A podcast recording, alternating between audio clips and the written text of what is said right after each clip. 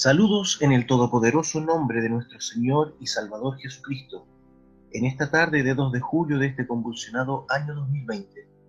Sean todos bienvenidos a este nuevo capítulo de Misioneros a la Obra, un programa de Radio Obra Misionera. Soy su hermano Ángel David Cáceres Jofré y tengo el privilegio de traer una pequeña prédica esta tarde, creyendo y esperando que el Señor bendecirá cada corazón y Él dirigirá estas palabras a través de estas ondas de la Internet hacia cada alma necesitada. Acerquémonos a nuestro Padre Celestial en oración para pedir de su inspiración y que nos abra su palabra de vida. Como solía decir el profeta, ¿habrá una petición aquí para que oremos? Usted la podría dar a conocer levantando su mano. Alguna necesidad que quizás usted tenga en su corazón. Simplemente diga, Señor Jesús, acuérdate de mí. El profeta nos decía y nos enseñaba que el Señor ve toda mano. Seguro, seguro estoy de eso.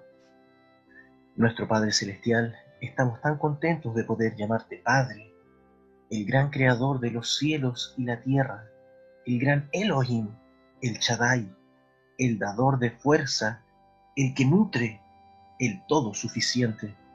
Y por medio de tu propio Hijo amado, él nos dijo que si veníamos a ti y pedíamos cualquier cosa usando tu nombre, que Él vería que fuera concedido. Y Padre, creemos que eso tiene condiciones. Si nosotros pidiéramos algo errado, no pudiéramos tener fe para creer que sería concedido. Pero si podemos escudriñar nuestros corazones en este día, nosotros no estamos pidiendo algo que sea errado, sino lo que es correcto, y es que tú nos perdones de todos nuestros pecados, nuestras ofensas, porque verdaderamente, Señor, eso es lo primero que necesitamos. Nosotros no queremos entrar en tu presencia agobiados de pecados. Por eso venimos a través de la sangre de Jesucristo. Y yo oro en este día, Padre, que bendigas a cada radio escucha que levantaron sus manos. Tú conoces lo que hay detrás de cada una de esas manos, el pensamiento, la necesidad, el motivo, el objetivo de levantarlas. Yo oro que tú les concedas a cada uno su petición. Santísimo y reverente Dios, nos acercamos a tu trono ahora mientras subimos desde este lugar de la tierra hacia tu presencia. Sabemos que tú, oh Dios, puedes tomar las cosas débiles de la tierra y hacer obras de Dios poderosas por medio de ellas. Nos humillamos como creyentes y pedimos que tú tomes estos vasos débiles y ejecutes tus obras a través de ellos para que podamos ver un gran resultado cuando esta, este programa haya terminado. Sana a toda persona enferma, Señor. Salva a toda persona perdida, Dios mío. Trae de regreso a todos los descarriados. Renueva, rellena a todos, a todos aquellos hijos que han sido llenos antes. Concédelo, Señor, porque lo pedimos dulcemente en el nombre de Jesucristo, tu Hijo. Amén. Bueno, mis hermanos, el título de la prédica de esta tarde es El día de la buena voluntad del Señor. Abramos entonces nuestras Biblias en San Juan, capítulo 3, verso 16 y leeremos en el nombre de nuestro Señor Jesucristo. Dice así, porque de tal manera amó Dios al mundo, que ha dado a su Hijo unigénito, para que todo aquel que en Él cree no se pierda, mas tenga vida eterna.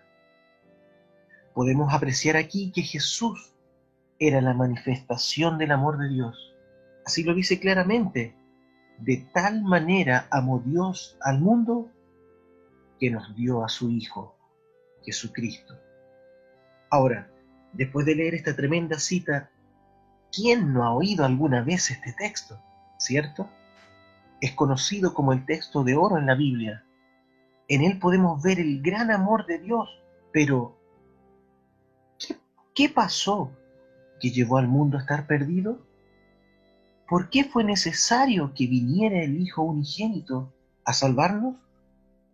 Bueno, estas son algunas preguntas que generalmente nos podríamos hacer al vernos enfrentados a esta preciosa escritura. Y para responderlas tenemos que entrar al gran plan de Dios.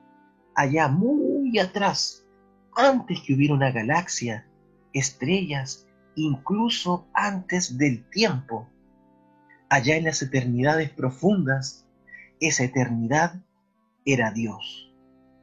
¿Todo eso era Dios? Sí, todo eso, porque solamente Él es la fuente de vida eterna. Bueno, en ese entonces Él no era Dios. Los estudiantes bíblicos lo nombran como Elohim, o el Dios Supremo, o dioses en plural. Ahora, esto genera dudas, dudas o malinterpretaciones. Muchos creen que habla de dioses, incluyen ahí una doctrina de Trinidad, de la Santísima Trinidad según ellos, cosa que en ninguna parte de la Biblia es siquiera nombrada, porque ellos creen que eran varios dioses o varias personalidades dentro de este gran ser, pero no era así, porque la palabra de Dios no se contradice.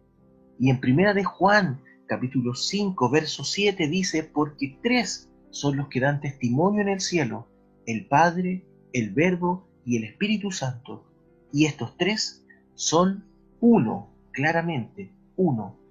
Y Jesús mismo en San Juan capítulo 10, versículo 30 dice, dijo, yo y el Padre uno somos. Entonces, ¿a qué se refiere aquí en Génesis 1 como Elohim, como dioses?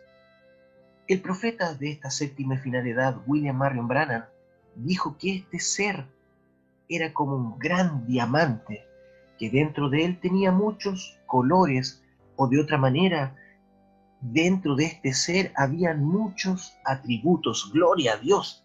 Bueno, alguno de ellos, alguno de estos atributos era ser creador, ser rey, ser padre, ser salvador. Pero todos estos, todos estos atributos pertenecían a un solo Dios. Aleluya. Qué revelación más profunda es esa mi precioso hermano, precioso radio escucha.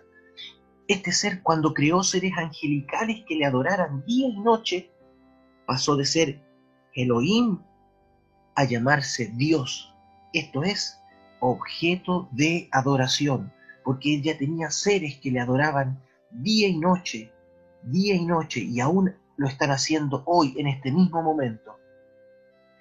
Este Dios creó este hermoso planeta llamado Tierra donde toda esta galaxia y todo este vasto universo está confeccionado para que en este pequeño lugar se produjera la vida. Eso es tremendo. Los científicos saben que todo este gran ejército celestial está marchando en perfecto orden y este orden permite la vida natural en esta Tierra. El nivel de la humedad, la temperatura correcta, el nivel de oxígeno, el nivel de carbono, de nitrógeno y de todos los componentes que están en la atmósfera. Todo esto Dios lo hizo de una manera primorosa, preparando todo para colocar en el lugar más especial de este ya muy especial planeta a sus hijos. Ese lugar se llamó el Jardín del Edén. ¡Cuánto amor! ¡Cuánta dedicación! Oh tú insignificante ser humano, ¿cómo no te das cuenta que todo lo que te rodea habla del gran amor de Dios? Todo lo hizo hermoso, todo era perfecto, pero sus hijos cayeron. Ellos cambiaron la eternidad en la que vivían al poner atención a la serpiente y comer del fruto prohibido. En ese preciso momento en que probaron del sexo el gen divino, ese gen que permitía que sus células jamás, jamás envejecieran, fue desplazado. El pecado rompió la cadena del ADN divino y lo replicó con un gen de muerte. Y estos seres eternos bajaron de su estado de hijos de Dios, herederos de la tierra, a ser como animales. Entonces Dios descendió y ejecutó juicio contra ellos. Y el castigo por cometer pecado era muerte, pero ellos no murieron. ¿Por qué no murieron? ¿Acaso Dios lo ejecutó su juicio? Él sí lo hizo, pero alguien murió por ellos. Aleluya. Un cordero inocente fue sacrificado y con su piel ensangrentada esta pareja se vistió y Dios los echó de su jardín. Fue una caminata triste. Piensa, Radio Escucha, si es que acaso eres padre, cuánto nos duele castigar a nuestros hijos. Imagina cómo se sintió nuestro Padre Celestial mirando cómo sus hijos se iban alejando de Él, de Él, la fuente de vida, de Él, la fuente de amor, y se enfrentarían a un mundo caído, a un mundo oscuro, a un mundo adverso. ¡Oh! ¡Qué triste cuadro! Pero nuestro Dios no permitiría que sus hijos se perdieran para siempre, de ninguna manera. Y Él comenzó a trabajar en la manera de volver a abrir un camino de regreso a nuestro hogar. Ningún ser humano, por tremendo que fuera, tenía la capacidad de salvar a la raza humana porque todos estábamos dentro de esa cárcel llamada tiempo, dentro de esta dimensión, tiempo-espacio. Nadie podía salir de ahí, tenía que venir uno de afuera de la cárcel, aleluya. No podía ser un ángel, tenía que ser un pariente cercano, alguien que tuviera el mismo ADN, gloria a Dios. Entonces Dios se fue acercando a los hombres a través de su pueblo Israel. Él envió profetas que profetizaban que vendría Dios mismo a visitarles. Podemos nombrar Isaías 7:14. Por tanto el Señor mismo os dará señal. He aquí que la Virgen concebirá y dará luz un hijo y llamará su nombre Emanuel. Esto es Dios con nosotros. Aleluya. O Isaías 9, verso 6 porque un niño nos es nacido, hijo nos es dado, y el principado sobre su hombro, y se llamará su nombre, admirable, consejero, Dios fuerte, Padre eterno, príncipe de paz. Dios mismo nos libertaría, gloria a Dios. Vendría un tiempo cuando se abriría una dispensación de la buena voluntad del Señor. Aleluya. Así lo profetizó Isaías en el libro de Isaías capítulo 61, verso 1 y 2. El Espíritu del Señor está sobre mí, porque me ungió Jehová, me ha enviado a predicar buenas nuevas a los abatidos, a vendar a los quebrantados de corazón, a publicar libertad a los cautivos y a los presos, apertura de la cárcel a proclamar el año de la buena voluntad de Jehová y el día de venganza del Dios nuestro, a consolar a todos los enlutados. Estas promesas, profecías, viajaron a través del tiempo hasta llegar y hacerse carne en Jesucristo, quien un día fue a la sinagoga y pidió el rollo para leer, como en la costumbre, y se le dio el rollo del profeta Isaías, gloria a Dios. Así lo, así lo dice San Lucas 4, verso 16 al verso 21. Vino a Nazaret donde se había criado y en el día de reposo entró en la sinagoga conforme a su costumbre y se levantó a leer. Y se le dio el libro del profeta Isaías y habiendo abierto el libro halló el lugar donde estaba escrito, El Espíritu del Señor está sobre mí. Por cuanto me ha ungido para dar buenas nuevas a los pobres, me ha enviado a sanar a los quebrantados de corazón, a pregonar libertad a los cautivos y vista a los ciegos, y poner en libertad a los oprimidos, a predicar el año agradable del Señor. Y enrollando el libro, lo dio al ministro y se sentó y los ojos de todos en la sinagoga estaban fijos en él. Y comenzó a decirles, hoy se ha cumplido esta escritura delante de vosotros. ¿Quién pudiera decir que Jesús no cumplió esa escritura? En su vida, en su ministerio. Si pudiéramos imaginar la atmósfera, la unción que rodeó esa sinagoga en ese momento, cuando Jesús estaba leyendo porque la Biblia dice que los ojos de todos estaban fijos en él. Lea entre líneas, piense qué unción, qué atmósfera estaba rodeando ese lugar cuando la profecía y la palabra se hicieron carne en ese lugar. Esa profecía que viajó 700 años vino a golpear, a impactar en un cuerpo llamado Jesús y dijo, hoy se ha cumplido esta escritura delante de vosotros. Jesús mismo, cual dignatario, estaba parado frente a ellos con una gran tijera para cortar y dar por inaugurado el año agradable del Señor. Aleluya. Pudiéramos decir entonces que Dios estaba de buen ánimo, Dios estaba de buen humor. El enfermo podía ser sano, el cautivo podía ser libre, los muertos podían ser resucitados. ¡Qué gran noticia! Aleluya, Él vino a pagar la deuda que se originó en el Edén. Y en la cruz del Calvario, cuando exclamó, consumado es, entonces el problema del pecado fue resuelto de una vez y para siempre. Y en la mañana de resurrección, gloriosa resurrección, Él ascendió victorioso y dejó ese cuerpo Jesús como un cordero intercesor entre el Dios santo y sus hijos imperfectos. Pero a través de esa sangre somos hechos completa y absolutamente perfectos. Aleluya. Pero Él, Jesucristo, en su porción de Hijo de Dios, ha venido a habitar entre su pueblo por todos estos años. Más de dos mil años hemos vivido bajo los privilegios del año de la buena voluntad del Señor, del año agradable.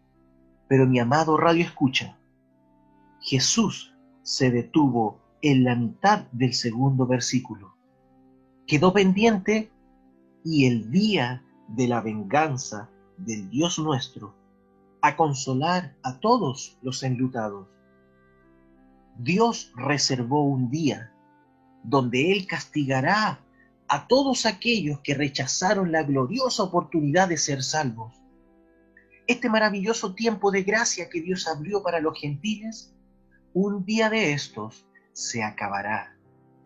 Y Dios regresará a Israel para cumplir lo que está escrito en Apocalipsis del capítulo 11 al capítulo 19. Oh hermano mío, oh radio escucha, estamos viviendo justamente en el traslape entre el día agradable del Señor y el día de venganza.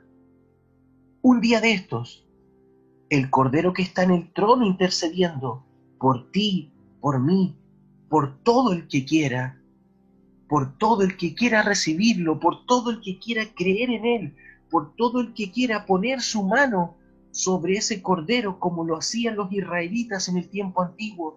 Ellos colocaban la mano sobre el animal que estaba siendo sacrificado para ellos mismos identificarse con ese animal y así recibir el perdón. Y esa sangre que era vertida en la tierra representaba el acceso hacia ellos. Aleluya, ese, ese cordero está intercediendo, pero un día de estos, un día de estos, dejará de hacerlo y se convertirá en juez y ya no habrá misericordia para nadie en la tierra. La Biblia dice en San Juan 14, verso 3, esto es Jesús hablando, vendré y os tomaré a mí mismo para que donde yo estoy, vosotros también estéis. Es decir, la manifestación del Hijo de Dios que está en nuestros corazones, un día de esto será retirada de la tierra y nosotros sus hijos con él. Aleluya. Los que murieron durante toda la dispensación gentil serán resucitados incorruptibles y nosotros los que vivimos, los que hayamos quedado, seremos transformados y arrebatados juntamente con ellos en las nubes para recibir al Señor en el aire. Primera de Tesalonicenses 4, verso 17. ¿No quisieras aceptar esta gran invitación en el día agradable? Venid luego, dice Jehová, venid luego, dice el Señor, y estemos a cuenta. Si vuestros pecados fueren como la grana, como la nieve serán emblanquecidos. Si fueren rojos como el carmesí, vendrán a ser como blanca lana. Miren, qué tremenda invitación le está haciendo alguien que tiene el poder para transformar, el poder para transformar una vida pecaminosa en una vida blanca y pura. E, es, es ese ser todopoderoso, todo suficiente, te está haciendo esa bendita y gloriosa invitación. Venid luego, venid prontamente, venid presurosamente, apresúrate, apúrate, ven pronto, dice el Señor. Porque si no quieres hacerlo, entonces te quiero decir que no queda nada más que una horrenda expectación de juicio. Hebreos 10, verso 27. Porque te recuerdo que cuando en Génesis 7 el mensaje de Noé y la naturaleza dijeron lo mismo, esto es, el mensaje de Noé, va a llover, va a llover, y llovió, entonces Noé ya estaba dentro del arca, sellado por la mano de Dios, y los que quedaron afuera ya no pudieron entrar, y los que estaban dentro, aleluya, tampoco podían salir. Otro ejemplo en Génesis 19, cuando el mensaje de juicio y la naturaleza dijeron lo mismo. Va a caer fuego del cielo. Y cayó fuego, Lot ya estaba fuera. Un ejemplo más.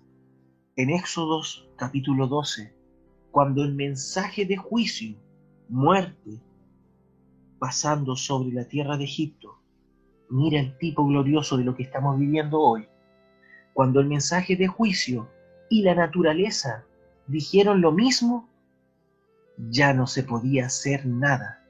No se podía hacer ningún preparativo. Si no lo habían hecho, ya no podían hacerlo, pues la instrucción había sido dada guardar por cuatro días al cordero antes de inmolarlo. Aleluya. Qué preciosa pepita de oro para los creyentes del ministerio de nuestro pastor. El pueblo de Israel debía tomar un cordero perfecto el día 10 y el día 14 debía inmolarlo entre las dos tardes, o sea, las familias debían mantener el cordero durante cuatro días. Aleluya, como símbolo de liberación. Cuatro, número de la tierra, pero también número de liberación. Aleluya. Así lo dice el profeta en el mensaje Apocalipsis capítulo 4 parte 3 en la página 550, el párrafo 273 del libro La Revelación de Jesucristo. Allí lo puedes encontrar, Radio Escucha. Y mi hermano que estás oyendo. No sabemos cuándo sucederá que el Cordero de Dios que quita el pecado del mundo dejará su lugar de, intercesor. Solo te puedo decir que la ciencia, las noticias, los periódicos, todos los profetas modernos de este siglo están predicando lo mismo que nosotros hemos predicado por todos estos años, que el fin está a la mano. El mensaje y la naturaleza están diciendo lo mismo. Radio escucha, Dios nunca llama a un hombre a juicio sin advertirle primero. Y puede que este mensaje este mensaje de esta noche sea la advertencia de Dios para tu vida, porque los juicios, las plagas, las pandemias están azotando toda la tierra. Puede que esta sea tu última oportunidad. Puede que Dios te esté dando la última gloriosa oportunidad de recibir perdón y vida eterna. ¿No quisieras aprovecharla? No te voy a invitar a una iglesia porque estamos en cuarentena, por lo menos en esta ciudad de Santiago de Chile. No te voy a invitar a que pases a un altar, pero ahí donde estés, haz de tu corazón un altar y clama a Dios. Clama con todas tus fuerzas, si es que aún hay misericordia para ti, porque los juicios están azotando el mundo entero. Pero quiero decirte algo, si ya estás seguro en Jesucristo, Oh, gloria a Dios. Entonces podemos unir esta prédica con lo que dijimos al comienzo. Lo que estaba en Elohim eran sus atributos. Y tú y yo somos sus atributos, sus pensamientos manifestados aquí en la tierra y pronto regresaremos a Él porque siempre fuimos parte de Él. Aleluya. Oh Señor. Oremos. Amantísimo Señor entrego esta predicación sobre tu altar. Que tu palabra trabaje en cada corazón. Perdona toda equivocación porque somos humanos de mente finita, pero hemos hablado tu palabra. Vivifícala en cada corazón y haz con ella como tú has predestinado. Te agradezco el turno y la oportunidad de traer tu palabra, de ser considerado de ti, Señor. Muchas gracias. En el nombre poderoso de nuestro Señor y Salvador Jesucristo, entrego esta prédica y este pequeño esfuerzo en tus manos. Amén. Dios te bendiga, preciosa alma, que oíste este mensaje. Que Dios haya hablado tu corazón. Es mi sincero deseo. Un gran chalón. Dios te bendiga.